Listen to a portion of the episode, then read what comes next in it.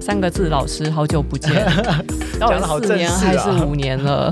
四年吧，应该四年吧。那时候我还是 Web 啊，其实没有没有隔多久啊。你确定你不是从物理治疗师变成了健身老师吗？没有，你要变大只了。我只是变胖而已。哦，原来是吃太好。啊，我明显变小只，对不对？对，但我觉得还好吧，差不多吧。有到没有？那时候我应该比现在重差不多七八公斤。OK OK，那那可能是有，那可能是有，就是因为这段时间消化习惯很不好，这是物理治疗没有办法治疗的领域。不行，好吧，不是我们能看。直觉宣宣告无救。今天是二零二二年八月十日。欢迎来到炯炯电台。今天我们有特别来宾，是曾经跟我合作过，然后现在 YouTube 频道超过八十万订阅的知名 YouTuber，加上他创业成功，成为赫赫有名的 物理治疗诊所的所长。三个字老师，让我们欢迎他。哎，哦耶耶，有了，太好了！哎，你今天的超大阵容哎。今天最主要是因为有刚好有宣传，不然我平常就带一个人而已啊，就带那个 Hampton 而已。对，不然其实没有那。那他们来来这里之后，然后又全部都走走了，到底是来干嘛的？我不知道，大家是凑个人数。是很怕我对你做什么吗？没有，我觉得大家只在看说到底这个空间有多大吧，来来增加一下人气，怕我们太干，对啊，怕我太干而已。哎，我记得你那个时候，你那个时候是还没有开诊所。我那个时候，对啊，这样讲很久之前了。如果这样说的话，大概是我还在诊所，呃，一般的诊所上班的时候。那因为我现在物理治疗所这边开了三年多，三年半，所以这样四年至少快四年半到五年之间。你的诊所已经搬到第二个位置，而且是那个是重新装潢。对，现在是两个诊所还是一个一个是一个，但是是新的诊所。是新，因为之前空间太小了，而且是很阳春。我那时候就是把我全部的积蓄拿出来，然后一次把它烧掉，然后变成一个比较简易式的这样子，一直挡一下这样子。那后面空间。不够，然后人变多的话，就只能再去换一间，然后变位置变多这样子。OK，嗯嗯，好。其实在，在现在这几年，YouTuber 就我们说那时候战国时代，然后这个现在已经 现在现在已经不是战国时代了，现在是那个该熟的人都熟了，然后该创业的都创业了。我觉得是个现在算是个百花齐放吧，就是什么内容都可以做了。以前的话比较可能要特别几个内容，现在的话就是如果内容市场上面的话，就可以突然冒起来一下。好但可以有自己的小众，应该说现在分众比较多了。嗯、好，那今天其实我们的访谈内容呢，嗯、我说要跟你合作的时候嘛，哦、我有丢一个 Q&A 在 IG 限动上，然后果不其然呢，哦，又一堆不做功课的，我都已经讲说是是跟三个字合作了，然后他们一堆问题明明就可以去看你的频道，他们就是 伸手牌都不看，你讲一大堆说什么什么肩颈问题怎么解决，这个问题怎么解决？哎，你一定平常经常会收到这种资讯，对不对？通常就直接不问不问观众问题，因为只会收到这种问题。OK OK，对，就是他们只想要解决现在 的问题，而且你明明就已经做影片。就就已经都有回答了，是还是不看，说今天也不用，那没办法，嗯、没关系，我已经帮你过滤掉了大部分问题。OK，然后我觉得你好像也蛮少。收到那种比较长时间的访谈，你比较多可能会跟别人合作短片，对不对？对对，是是是。那上一次接受 Podcast 的访问是跟谁？是跟 Emma，一个叫营养师 Emma。今天一定会有很多那种会惹怒你的问题，以及重复的问问题。但是呢，反正我们时间充裕，所以好，我就先带大家问，一个一个问哦。先从跟你的职业。好像跟你的本身专业没有太大关系，但是有些人会想知道的，就是你当初为什么会选择当物理治疗师呢？这个好像比较没有讲过，因为我我妈从小就是我们家是。经济状况不算好的，然后我们从小就是要在菜市场工作，每天早上帮我妈做生意。当然是六日啊，就因为平常我要上学嘛。嗯、六日的时候，我会可能六点起来，然后去菜市场帮忙搬货啊，然后做生意之类的。然后我妈那时候就是会一次打两份工，然后赚赚钱，所以那时候弄到她膝盖不舒服。她那时候我记得她有一个记录，是她连续呃一个礼拜接两栋大楼的清扫，整栋大楼，整栋大楼的。Wow 然后他整栋大楼不是说一栋哦，它是一个那种 “M” 字形那种一整圈的，然后她就会从上到下，它会一层一层的去。拖下来，然后扫地这样子，嗯、所以他弄到后面，我记得小时候就说他全身身体酸痛，然后我就帮他按摩这样子，一直帮他压这样，所以对于这个东西一直就有点兴趣。另外我是做生意的嘛，所以我想说，反正这种、嗯、这种事情，呃，我还是可以接受的。做这种工作我是可以。从几岁开始帮我妈做生意嘛？对对对小三，小三，小三哦，谋生能力很早就已经 get 到了，哦、是啊？就是从小就。比较吃苦一点，吃苦耐劳一点。为什么会变成选物理治疗？是因为那时候高三我是三类组，三类组的科系，要么就是最好就是医学，再是牙医、嗯、中医，再就是药学嘛。那医生我没兴趣，然后牙医那时候我想考，我那时候好像是六十七级分，然后是考不上的。哦然后中医我也是没兴趣，所以只剩下。就是这三个以外的医医疗类的内容，那是一个折中的选择。对，然后就变成物理 物理治疗。我药学我也是没兴趣的。然后后来发现我那个分数其实也要考上牙医啊，好像是可以推甄上的。但其实我好像后来我也觉得还不错。再给你一次选择机会的话，你会去上牙医吗？哦，当然我觉得不会，因为我们其实现在觉得应该是不太喜欢那个工作的。我觉得看人嘴巴里跟那个。摸摸人家的肌肉，这个我觉得那 工作内容差很多，欸。对，因为我觉得我现在看的东西会比较全身性一点。嗯，然后牙医的话，可能就看牙齿。就物理治疗是蛮有趣的，它是一个整个人的科学，嗯，所以它可以应用在各种生活方面。但如果是牙医的话，可能就是真的是牙齿方面的科学，嗯，就是牙齿方面的问题，就没有到那么日常生活中有趣。等于说，你其实是从小就已经有这方面的兴趣，哦，对，算是有点兴趣，沿着这条路这样走上来。哦，嗯，好，那你当时身为物理治疗师，然后怎么会想到要去开 YouTube 频道呢？我我觉得其实很多年前。都不敢讲，因为我怕被 怕被骂。想赚钱？不不不，不是不是，我怕被骂是因为我那时候是因为我一开 YouTube 频道是在我当替代役的时候，嗯，因为替代役没事嘛，哦，所以就在就不会被骂，就不会骂，真的很多人都大家都知道吗？替代役太闲了，所以我在下班的时候，就替代役下班的时候，然后就做 YouTube 频道。然后那时候我想做，是因为我觉得刚毕业，因为物理治疗在我那时候刚出来的时候，其实是一个完全没有人知道专业。然后我觉得这个专业要是我出来之后一出来就会直接饿死，而且要去健保诊所上班，让我觉得很真的是很痛恨，就是这这个工作模式。所以我那时候觉得说，我如果可以的话，我要试着去改变环境，不然我就要转行。所以那时候我是想转行的，想转行。我想说不干，想去哪里？就我你做生意之类都可以哦，就回去帮我妈做生意，然后开个新的店也可以。但是就是不要再做这个。但是我误打误撞不小心订阅数太多，就是那时候好第一支影片真的有，因为我觉得想说让大家知道物理在干嘛，然后就是推荐一下物理治疗的处理方法是什么样，然后结果大家反应也蛮好的。但其实就那次第一次因为刚好爆了，那后，面其实就没那么好。但至少让我，我记得好像是好像是收下巴运动吧，好像讲这个、啊、就是那个就是这个样子，好像是这个。然后因为那个影片红到说，我亲戚的长辈群里面也在传。OK OK，对，那时候 YouTuber 虽然有很多流量很大很稳定的人，嗯、但是要出圈不是那么容易、哦，就可能看来看去。我的影片蛮容易被那些长辈传的，就是、嗯、可是有时候。那之前的这个封面都很乱七八糟，然后弄得很粗糙，这样，但是大家都会传这样，感觉就是内容农场出来的东西那样子，但其实是我做的这样。那么内容农场其实比较容易有点阅，对，就是刚好这样子，没有误打误撞，没有错。所以后来有注意到说自己的观众群有没有慢慢的就是变成非长辈也在看的。哦，我现在非长辈比较多，应该说我现在当然都不是年轻人，嗯，但大多数落在。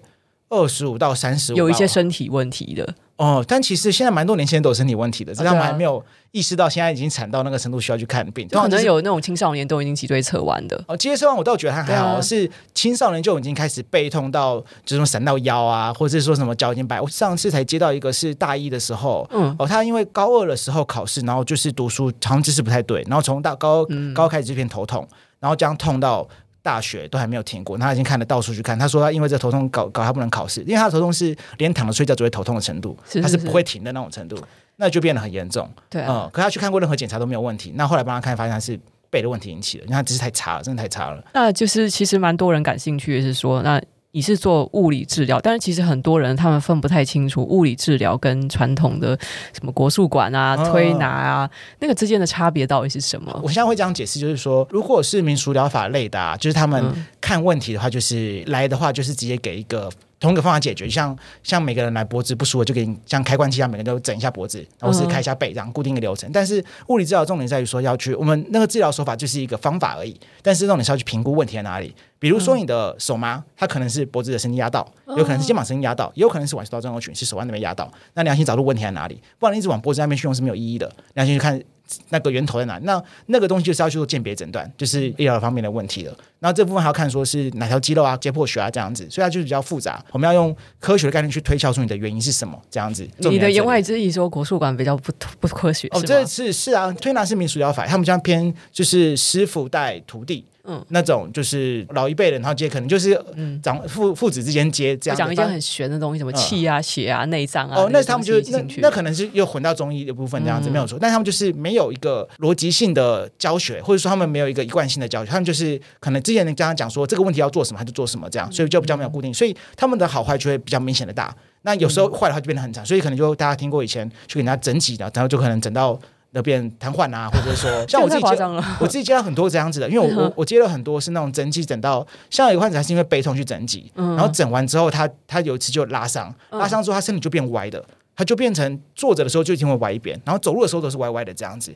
然后他就这样搞了三年，然后就找不到原因。因为法不算是治疗，哦、所以他不算帮你做治疗的违法是，你顶多告他伤伤害罪。嗯，他不是医疗失误，因为他不算医疗。嗯，这样子。那这个问题的话，因为他并不是真的骨头被整坏了，然后他其实是肌肉受伤，所以他拍 X 光片的时候，其实拍起来是没有问题，他脊椎还是直的，可他站起来就是歪的。后来帮他看，就发现他其实是那时候拉伤了，然后肿了一大块，然后肿了一大块之后他就变不当治疗，就等于不当治疗之后肿大块就变成身体要避开那个肿块，他就变成身体歪掉这样子。嗯、对。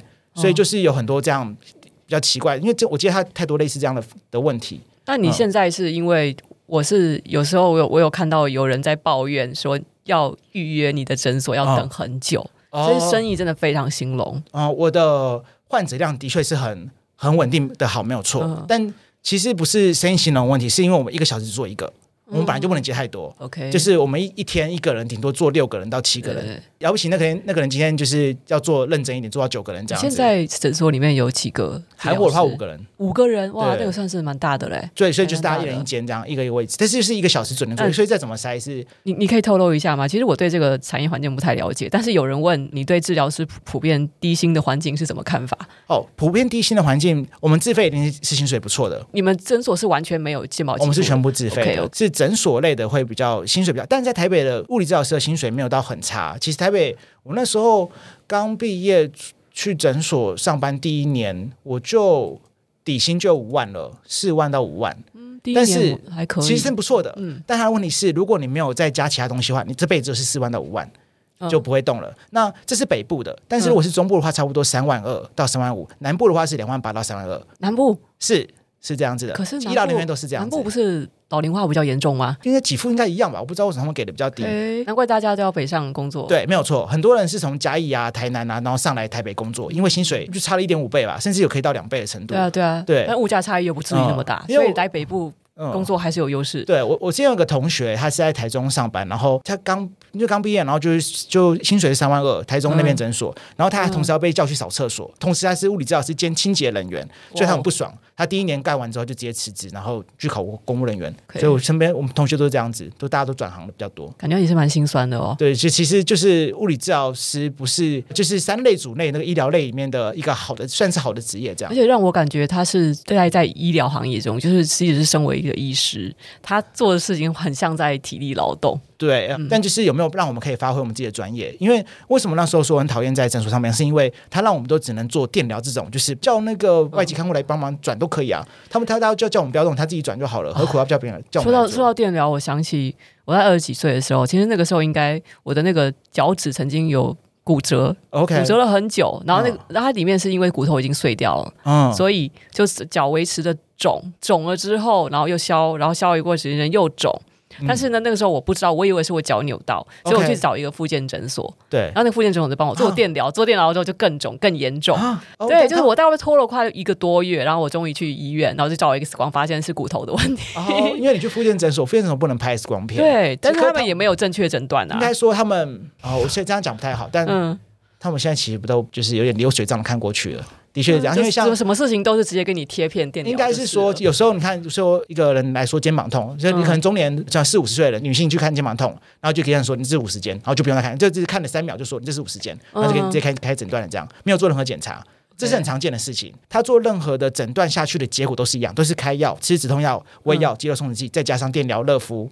哦、oh. 呃，都是一样的事情，所以他其实开什么诊断都差不多意思。那还有人问，就是受伤之后到底要怎么样去判断？是这个时候你要去国术馆，还是就医院，还是去物理治疗所？好，这个有没有一个基准？我，我自己当然是不推荐去国术馆，但是如果你有你喜欢的，那当然就是 OK，就是你可信任的。国术馆的问题是在于说它的好坏差异太大，有时候把你弄受伤，但是有时候可以把你弄好，那没有问题。那受伤该去看物理治疗所还是那个医院那边做检查？其实就看说你的受伤的原因。如果你受伤原因是偏外力撞击型的，就是你有跌倒。或是你出车祸，那你可能去医院拍个 X 光片检查一下，确定有没有骨头问题，之后再去做后面的保守治疗才会比较好。但如果你是那种一开始就是可能工作比较久，然后觉得肩膀很紧绷那种问题的话，那就没有很明确，嗯、那去拍 X 光片通常是没什么结果。你可以去拍，但是它只是个预防性的拍。我通常是觉得就直接去看物理治疗所那是 OK 的，但物理治疗所现在比较少见，所以大家应该还是会去找复健科比较多啦。应该说，大家初期如果不是严重的问题，先给物理治疗所那边看过一次。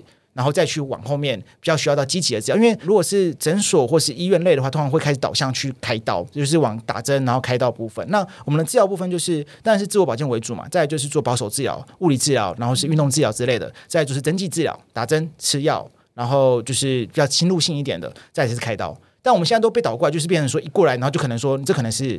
椎间盘突出要开刀，那就就开了这样子。哦，然后开开了之后发现其实不需要开刀。对，就这样。这我我接了很多这样的患者，啊，这是常见。像但其实老人其实蛮排斥开刀的，所以一般来讲他们也不会这么容易接受这个说法。哦，没有没有，老人其实也蛮多开刀的。不是说他们也不不喜欢吧？不喜欢老是动刀子吧？呃，但是我这边接到开刀都是老人家，年轻人反而其实比较不喜欢开刀的。像以前医疗知识可能没有那么对等，所以可能大家会就就去开刀这样。但不是说每次开刀错，是你不能让每个一来就说开刀，这样太随便了。可能需要先初步的先做。其他排除之后，再做开刀这个最后的选项。通常来讲，就是尽量就是跟做医美一样，你不要侵入式的，越不要侵入式的越好。对，类似这样，尽量就能够外在慢慢的给他治疗好，就不要用跟急性的这种西医治疗。对对对，所以就是先保守治疗，再去做侵入性的治疗会比较好一些。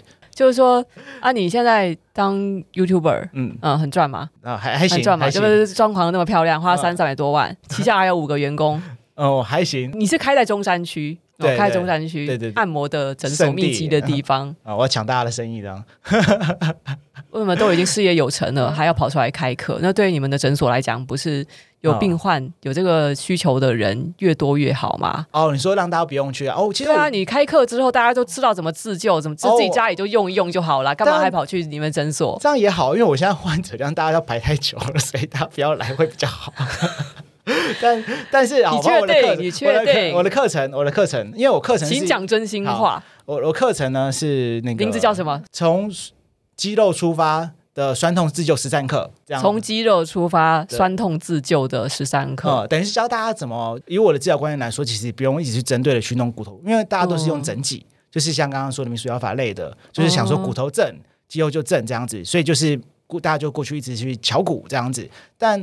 乔骨的效果就是，你今天可能敲完之后会觉得好像好了三十分钟一个小时，然后马上就慢慢觉得哎，怎么越来越歪回去之类的。那它的原因是因为我我举个例来说好了，我们现在肩膀可以手这样举起来，它不是我们骨头自己飞起来，它是肌肉在动的，它是肌肉把你的骨头给拉起来的。所以其实我们身体是肌肉去操作骨头的，没错。那你的骨头会歪，其实大部分是因为肌肉两边不平衡，所以把那个骨头给拉歪了。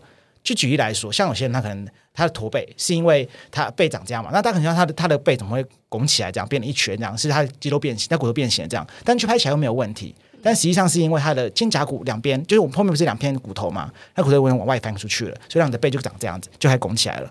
那这问题就不是因为你的骨头往外飞出去啊，是因为你的肌肉把它拉出去了。所以是你要把肌肉可能是因为长期的姿势不当，那姿势不当的地方就变形了。那姿势不当导致那个肌肉肿起来之后，然后导致你的骨头就被拉歪。那你要处理，先从肌肉开始啊，然后姿势改掉，肌肉把它弄掉，然后再让你的骨头给回来。所以你觉得这是根本的问题？对对对对，如果你从骨头那边弄，就会变成无止境的一个循环，就是变成你每天都要去给人家整紧，嗯、然后就会源源不绝的钱。但但那个不，我觉得钱就不给你啊，你们。但 但我觉得，我觉得说要大家根治，我是认为要把大家问题根治，因为其实本来就很容易出其他问题，那这绝对看不完的。所以我，我我那时候是因为我之前开过另外一堂课是讲姿势的部分，那我没有那么针对性的去讲那种该怎么自己做放松。那我之前 YouTube 上面都是很零散的去讲，而且没有讲那么完整，而且没有讲那么多解剖学的东西让大家知道。因为我这样课程除了让大家讲怎么自己做放松之外，也要让大家知道怎么去认识自己的肌肉，它是跟哪些问题有有相关性，为什么会出现这种疾病？它是因为你的生活中某个地方某部分有问题所导致的。所以你的课程是大概它的结构是怎么样？是针对病痛，还是说先教大家怎么平时你要注意保养或者是正确的姿势？我分四章，第一章就是跟大家讲一下为什么出现这种酸痛麻的疾病，它的原理到底是什么？为什么会出现肌肉粘连？为什么肌肉会出现慢性发炎这种状况？那怎么去分辨说什么是急性发炎，什么是慢性发炎？这种比较学理性的，先让大家知道我们的肌肉的病理学是什么。后面三章的话就是分脊椎、上肢、下肢，就是我们的身体，然后手和脚这样子去分，说我们去哪里找我们的问题。所以那后面内容像百科全书一样，让大家去找自己的问题。我举例来说，可能如果你有背痛，那你可能是背的哪边部分引起的肌肉需要去放松。这样，像举例来说好了，我可能脖我们现在脖子这边痛，但是它问题其实有时候不在脖子这边，而是在你的上背部这边脊梁骨里面的竖脊肌的部分，或是大小臀肌的部分。那你的东西没有放掉的话，你的脖子一直不会放掉，那就没有效果。所以我就让他需要去追本溯源的去把问题给找出来。干嘛做慈善啊？没有吧？我帮助大家，大家也会更信任我。就是实在问题解决不了的人，还是得来找你。那是对，那是那是，其实也是这样。所以你觉得这个自己能够解决，或是？不能解决，那个主要分界点会在哪里？呃，有些人不能自己解决的原因，像他的知识问题，其实都没有找出来。他一直不觉得那知识是有问题，所以他就想说每天自己做放松，那他就会怎么样法处理掉？像因为很多患者他去看了我影片之后再来嘛，他说我已经看了影片照着做，为什么还是没有好？那他们后来帮他看的时候，其实我们弄完就马上好了。可他原因就是他电脑姿势根本没有调，他其实把电脑给拉的位置换一下，他就好了。他只是这样子而已，因为他没有换，就变成说他每天弄完都比较舒服。可是他的舒服，他自己就会慢慢的痊愈。应该是说我们的身体本来就有治愈的能力，但为什么那些人失去了治愈能力？是因为它破坏的速度比它治愈的速度还要更快。哦。哦，你想，所以就是因为你只是长就长这样嘛，你的背一定是驼的，啊，对啊，那你每天这样弄，当然就是驼背的，你不可能说你这样放个五分钟，然后你就不驼背，你就长这样子，对对对，所以那个东西调一调就要好了，嗯，那还有一些人他是受了旧伤，就比如说，哎，我之前有没有跟你说过？我记得我们之前录影的时候，我有说过那个我的背有伤，我只要坐那种不是很好的椅子，我久坐了我就好像有说过，对对对，这个可以再帮你看看。你那时候是跟我说我的那个颈椎好像。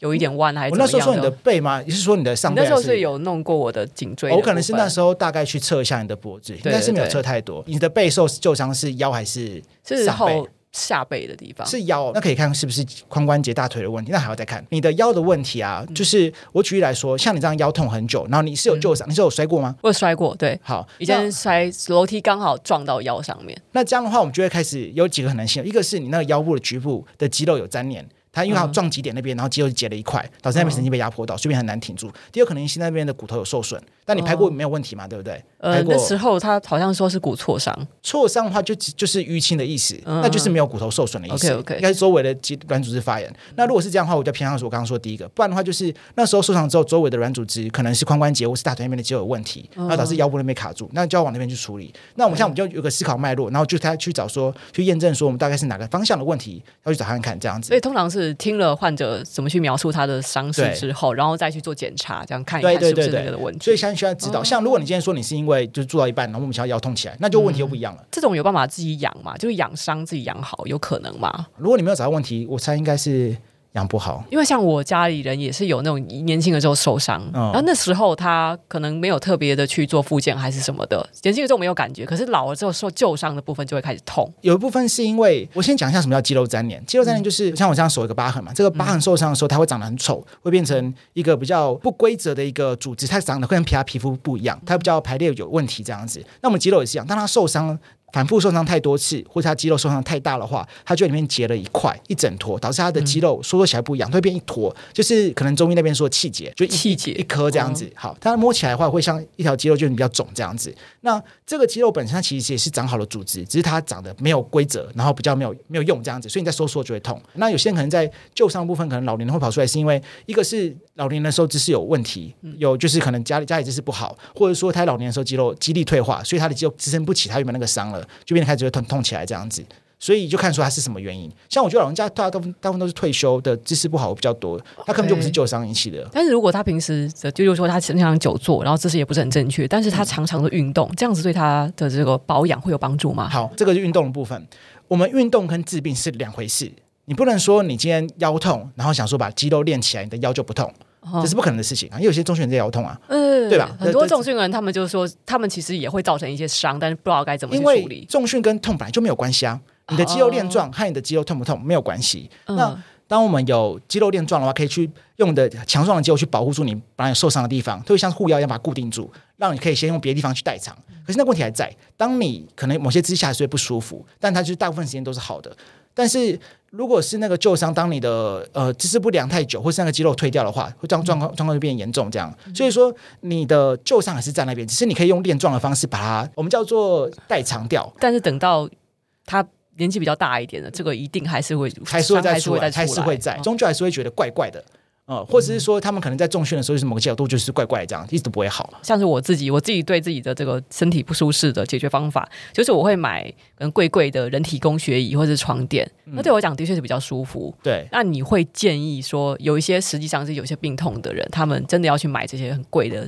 什么医疗级的器材吗？我我我觉得我给患者治疗好，如果他不是太复杂的那种患者的话，都会叫他们去做最简单的椅子，像这种很烂的木头椅。啊，例如说我偏偏要做五万以上的人体工学椅，哦，也可以，就它的支撑性有的。但是说，如果你真的没有说到真的那么伤，或者说你的问题还好，你可以现在现在一般的椅子。我自己觉得椅子啊，就是那种一两万块之间那个价钱，就是有点要贵不贵的椅子，大部分都蛮糟，我不知道为什么。但是欧米尔是我觉得 OK 的啦。那么来自对岸的贴牌、哦，好多哦，真的好多哦。但就是我觉得他们不好，嗯、因为我我要给大家概念就是说，我们大家不是要在做的时候有点半后躺的，就是大家可能想要说边躺边做这种感觉是有点后靠的这样做。哦，就躺在床上，然后这个脊椎还还哦，但是大家整个靠在那个床背上面。大家想要做人体工学都设计成那样，就让你可以。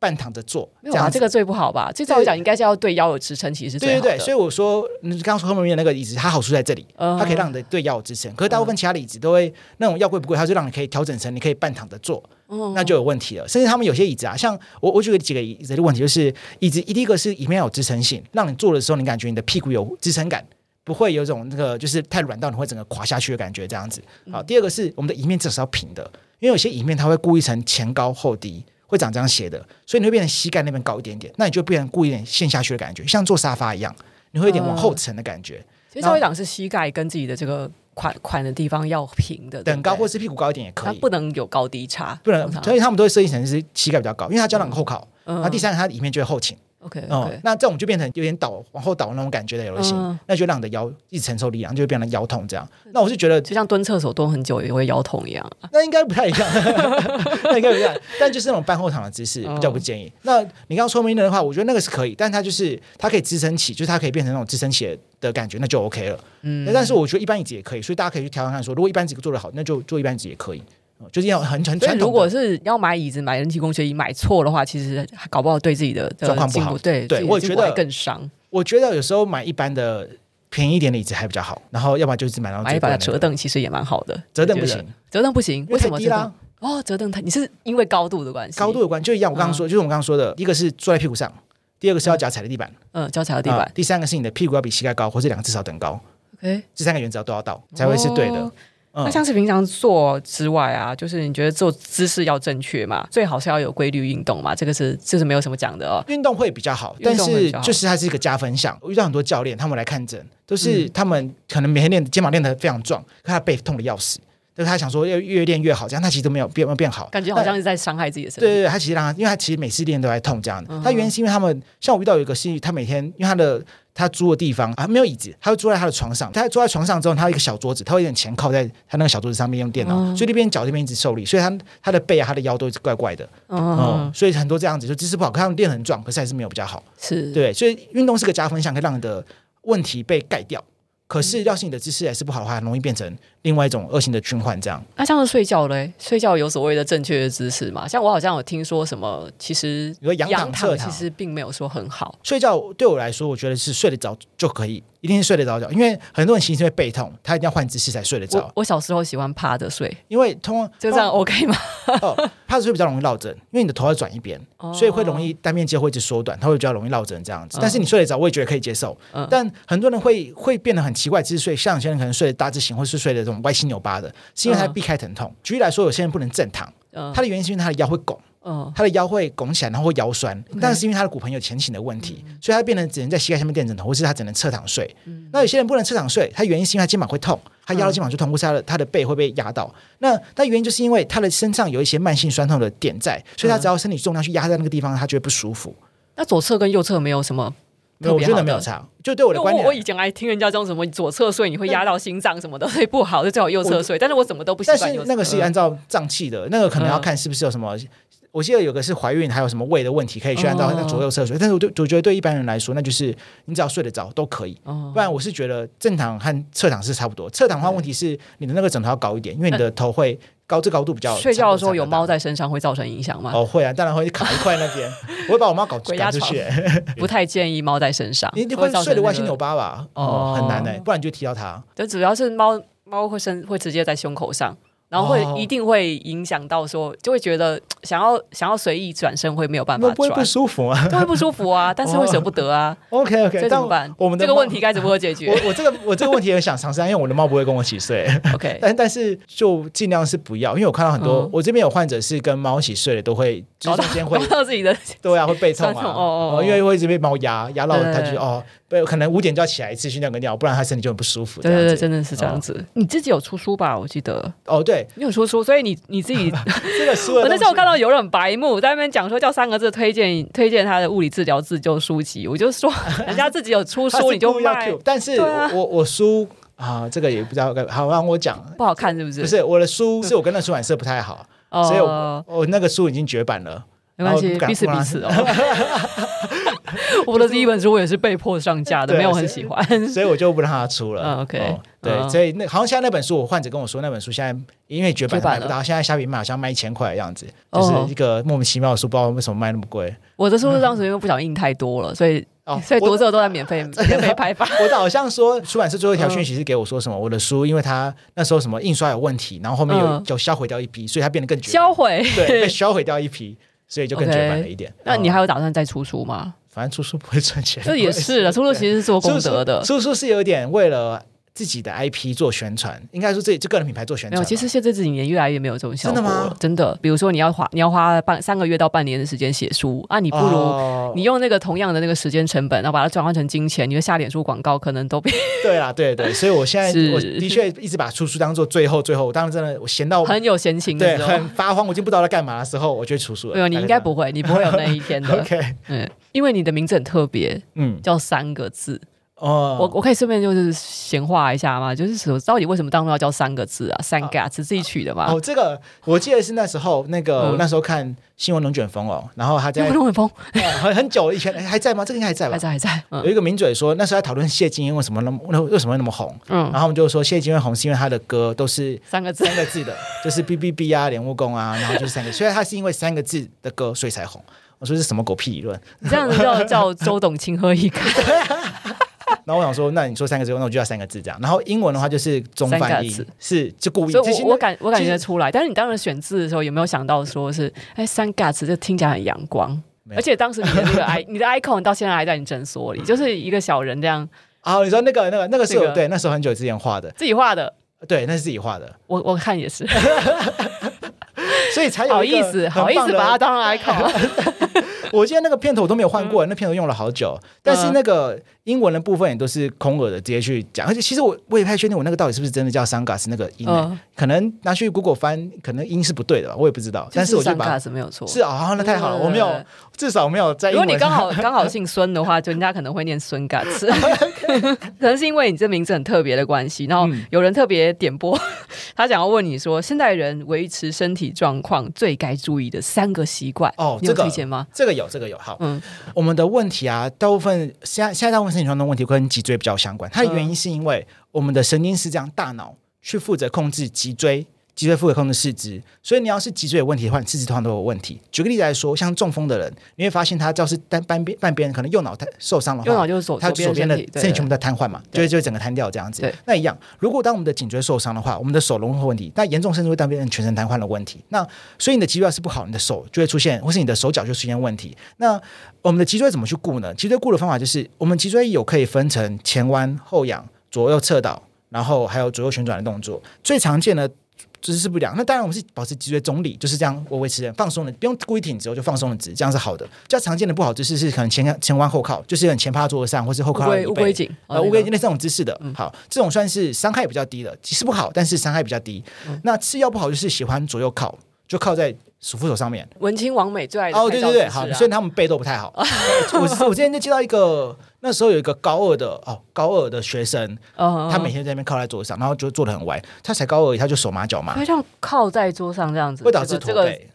姿势虽然很酷，但是手会麻。对，手会麻。嗯会一边手麻这样然后因为这原因是因为如果靠在单边的话，你两边可以分担重量，可是一边只有单一边来靠，那一边的身体全部都会出现紧绷的问题，然后甚至会压迫到神经。那压迫到神经不是说你的什么椎间盘突出之类，它只是只是说你的肌肉太过紧绷，去压到下面的神，嗯、因为肌肉跟神经其实很靠近，肌肉肿到一个程度之后就压到神经了。好，在最严重的是旋转，就举例来说，像有些人可能我们在看电视的时候，谁会有习惯旋转、啊？哦，这很你们其实你们不知道这是旋转，但是其实旋转那种，举例来说，像是以前的荧幕有双荧幕。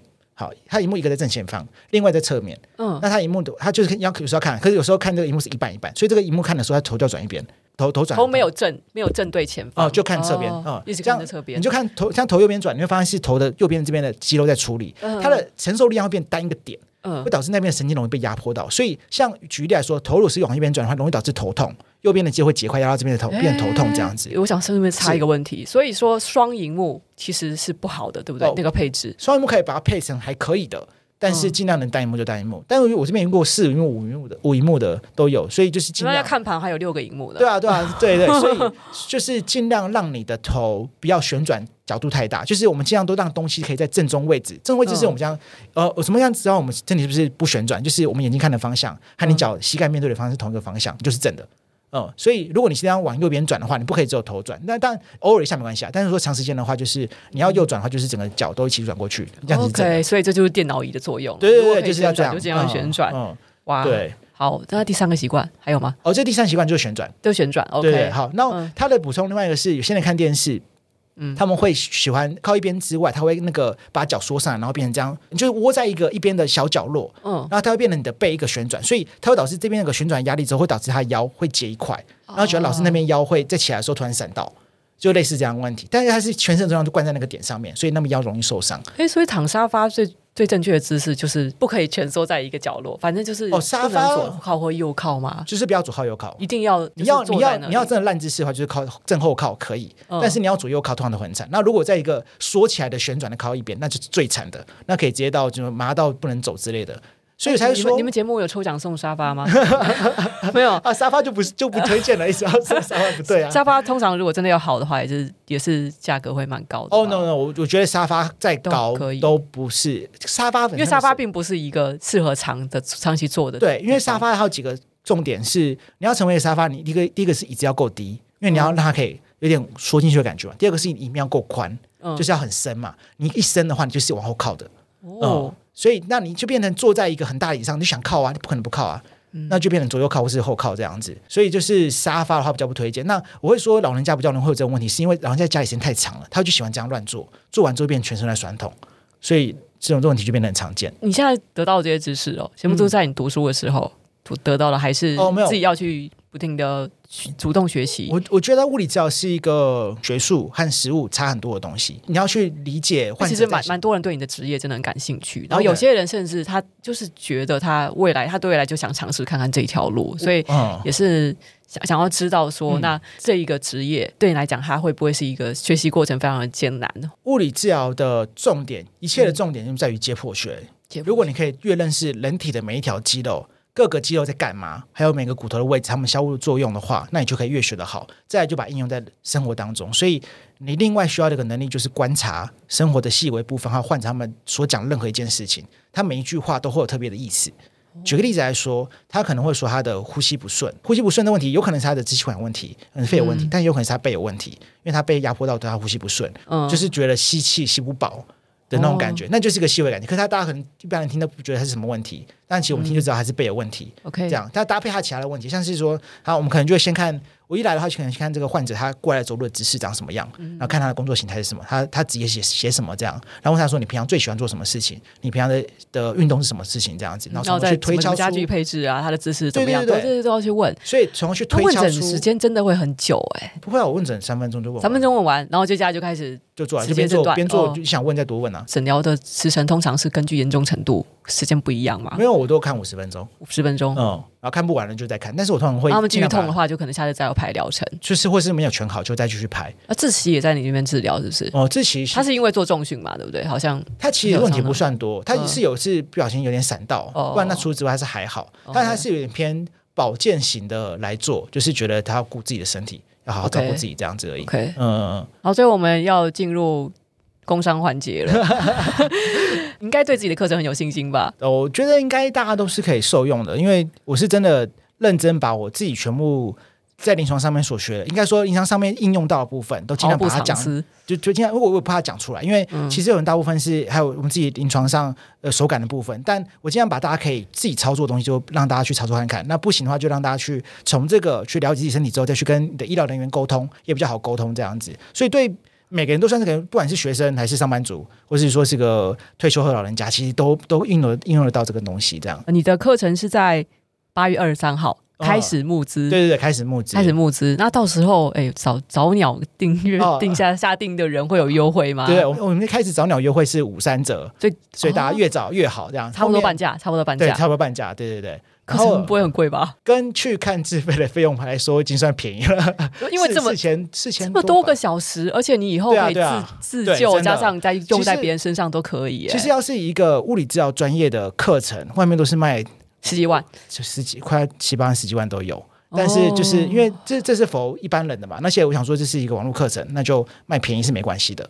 对对对，所以就四四千多吧。我记得五五三折的话，四千多。这这很便宜哎，很便宜，很便宜。因为我我当初因为我没有做物理治疗，但是我当时去做语言治疗。语言治疗其实也是在类似于复健声带的，对对对，是一小时就要一千八。哦，对啊对啊，哦。而且我当时我当时做了是做了很多堂课，反正那时候后来我记得我花了三万到四万。哦，那也是真的，就是复健类的，对，就是复健类的。对，像是这样子的都会花比较多。那我觉得让大家可以自己去了解，就可以省下这笔钱。那你可以先自己去了解之后。去跟别人沟通也比较好沟通，所以我觉得算是一个帮助到大家，嗯、每个人都可以用到的东西。好，所以这里呢，就帮三个字老师大力推荐一下他的线上课程哦，不管是哪个年龄层的，呃，我觉得是从小孩到快要进坟墓的 老人，应该都可以受用。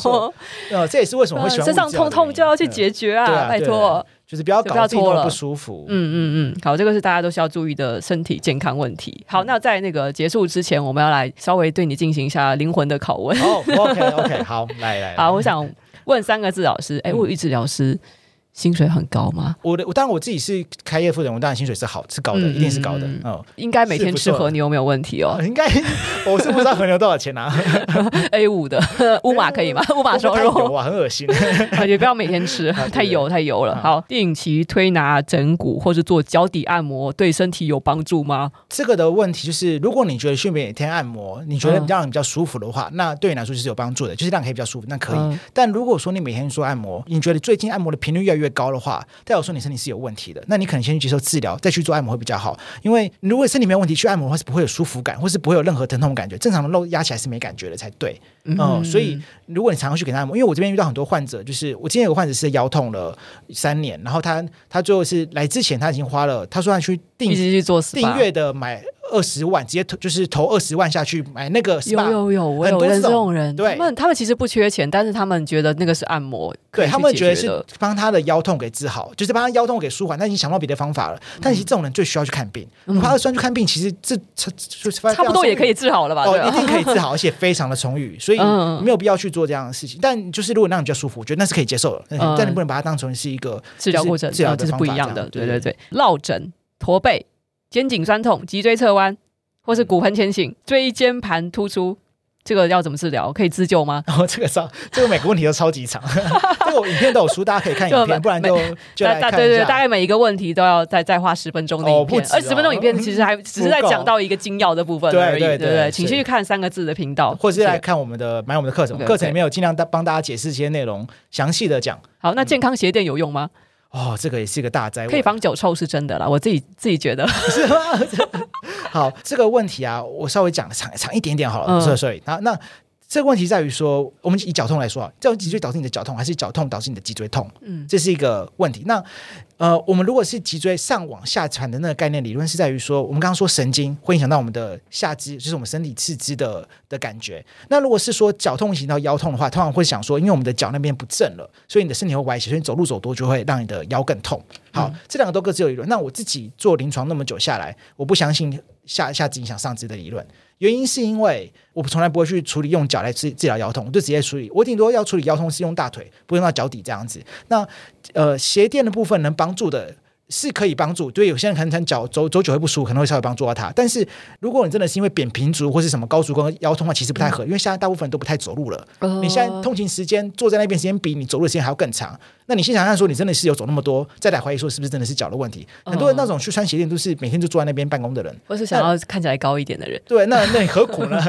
就如果是高一点的话，那 OK。但是如果坐在办公的人，何苦要穿鞋垫来治疗腰痛？那就不太。那顺、啊、便问一下，其实女生穿高跟鞋是不是真的很伤身？跟不要太高，我觉得。还可以接受，哦、但是跟高的话，最主要是因为你的膝盖啊、呃，你的脚垫起来之后，你的膝盖会变过深。过深的意思就是你的脚会就是有点卡在那个直的状态，就没有缓冲。另外一次变你的腰会变成骨盆肩倾的状态，就是腰会往前拱。嗯，那就是因为那腰往前拱，所以看起来身体很漂亮。就是变得很挺这样子，但是腰是反折的，嗯、所以到时候也会变腰痛。哦，所以他们其实女生穿高跟鞋，他们会以为这样体态看起来漂亮，主要是因为身体的过，都会有个 S 曲线出来，对，让她身体过深，嗯、就是整个把挺直的感觉。嗯、那其实会对身体造成负担，但就是偶尔漂亮一下没关系啊，但是不能每天这样子搞。真的是偶尔就好了啦。对对对对。好，那我觉得接下来两个问题应该又是女生问的啦。嗯、好，第一个问题是说，怎么样改善女生经期的腰痛？好，应该说。经期本身不应该有腰痛的问题才对。那有些人会有腰痛问题，它通常是因为我们的经期来的时候，导致我们的腹部之后会发炎，会肿大起来。那这个肿大起来的时候，去压迫到周围本来就有问题的地方。所以，经女生经腰痛比较像是原把原本的问题给放大，它会在每个月那个时候让原本原本就微微的腰痛问题变得很严重。所以，如果你要改善经期腰痛，要让你本来的那种微微的痛感都全部弄不见。所以，你要是现在坐着不动，觉得腰很不舒服的人，那突然经起来你会觉得腰更痛。嗯，嗯，那就是要处理你腰的问题。那这是分开，不是要处理你子宫部分，是要处理你本来腰就有问题的部分。然后、嗯、那就要看后面要去找说到底是哪个问题。就是平常的病痛，然后在那个时候被凸显出来，就是比较可能是这样子。对，那久坐屁股变大怎么办？好，大家可能比较在意的是那个假胯宽的部分，嗯、这是现在很流行的一个词，就是说你的屁股其实没那么大，你的大是因为你的两边多两块肉。然后那是多出来的，那你不该本来就不应该有，就是大腿骨，嗯、大腿我们这大腿不是有骨突吗？嗯、那有些人骨突这边会凸两块起来，变得很凸，所以变得屁股就看起来大了一圈。嗯、那我现在呃，真的跟久坐有关吗？这跟久坐有关。然后不是说每个人都有，是因为但是错误坐姿才会有的东西。那个凸一块那边是因为这边是臀肌的肌腱，所以当那个臀肌肌腱肿起来，它会变得慢性发炎，所以变肿一块凸起来。它有点像是你脚踝扭伤的时候，你脚踝不是会肿一坨吗？那那个一样，这当你这边一直反复发炎，它就变肿一坨一块起来，就变一坨肉。所以你在穿站起来的时候，穿穿裤子感觉变成凸两块起来。那那原因是因为你平常在做的时候，你坐姿不良。它原因有两个，像我刚刚说的，很多人在用电脑的时候，他们就会前前靠桌子上，像是你把手肘靠在桌子上这样用电脑的时候，你会发现，我们要是这样，我们将手放在身体旁边的时候这样坐着，因为你的重量是放在你的屁股上。但是当你把手肘放在桌子上的时候，你的你的重量是放在你大腿上的。你是把重量靠在左在大腿上那边，所以这时候大腿吃力太久，它就会肿起来，它会沉重，就会发炎这样。另外可能是很多人喜欢坐在床上或者坐在地板上盘腿坐这样子，这个动作会导致你的髋关节这边的姿势会受压，压力太大，它有时候这边会。啊，所以连打坐都不可以哦。打坐是打坐，我觉得如果打坐垫有个打坐垫让弄起来的话还可以，但是的确打坐时间太长会会导致腰痛。我这边有很多那种瑜伽老师、冥想的瑜伽老师来看，这方面屁股会变大。有些人如果肿起来会屁股变大。哦，各位练瑜伽的人注意一下。这个、这个我还好，我觉得是如果你的活动度不好的人会因为这样而变肿，但如果活动度还算不错的话，我觉得顶多变腰痛，但是屁股变大不一定会有。嗯嗯，好，我们。其实也讲的差不多了啦，嗯、那就是刚才讲的三个字老师的课程哦，八月二十三号即将要募资，那现在就是到时候大家注意一下早鸟的优惠，真的十分的诱人。那我们会把线上课程的购买链接，YouTube 的话会是下面的介绍栏，然后 Podcast 的话也是在那个介绍栏里面都会有连接。那我想大家自取，大家自取啊、哦。好，那我们最后最后就是差不多该结束了。嗯、好，嗯，一句话惹怒。物理治疗师，我觉得有很多句话可以。我在讲这个人到底是怎么回事？他是不是看你经常被惹怒，他就问这个问题啊？不不，是物理治疗师本来就很容易被惹怒，因为物理治疗师在台湾没有人认，应该说没有认识，所以大家会一直大家会跑去国。因为我们我们我们算是医疗人员，一句话惹怒物理治疗就是可以说我们是按摩的，就是你们这些做按摩按摩仔这样子，按摩仔，然后我是做按摩的，然后不然就是很多阿公阿妈看到我们就说那个弟弟啊，来过来帮我们弄一下这样，小姐，那那小姐我觉得推推筋整骨了，对，或是那个师呃师傅。我可能觉得还好一点，反正就是类似这样，不把我们当医疗人员看的。叫你师傅你会生气？我觉得还行，至少还算是尊敬的。但是我觉得我们是医疗人员，可以，所以希望希望被叫，希望大家叫治疗师或老师，我也觉得可以接受。嗯，对对对，但不要叫师傅，拜托，不要叫师傅，尽量尽量，对，也还行啊，也还行啊。好啊，那差不多就结束了。好，今天谢谢三个字老师来接受我们的访谈，拜拜。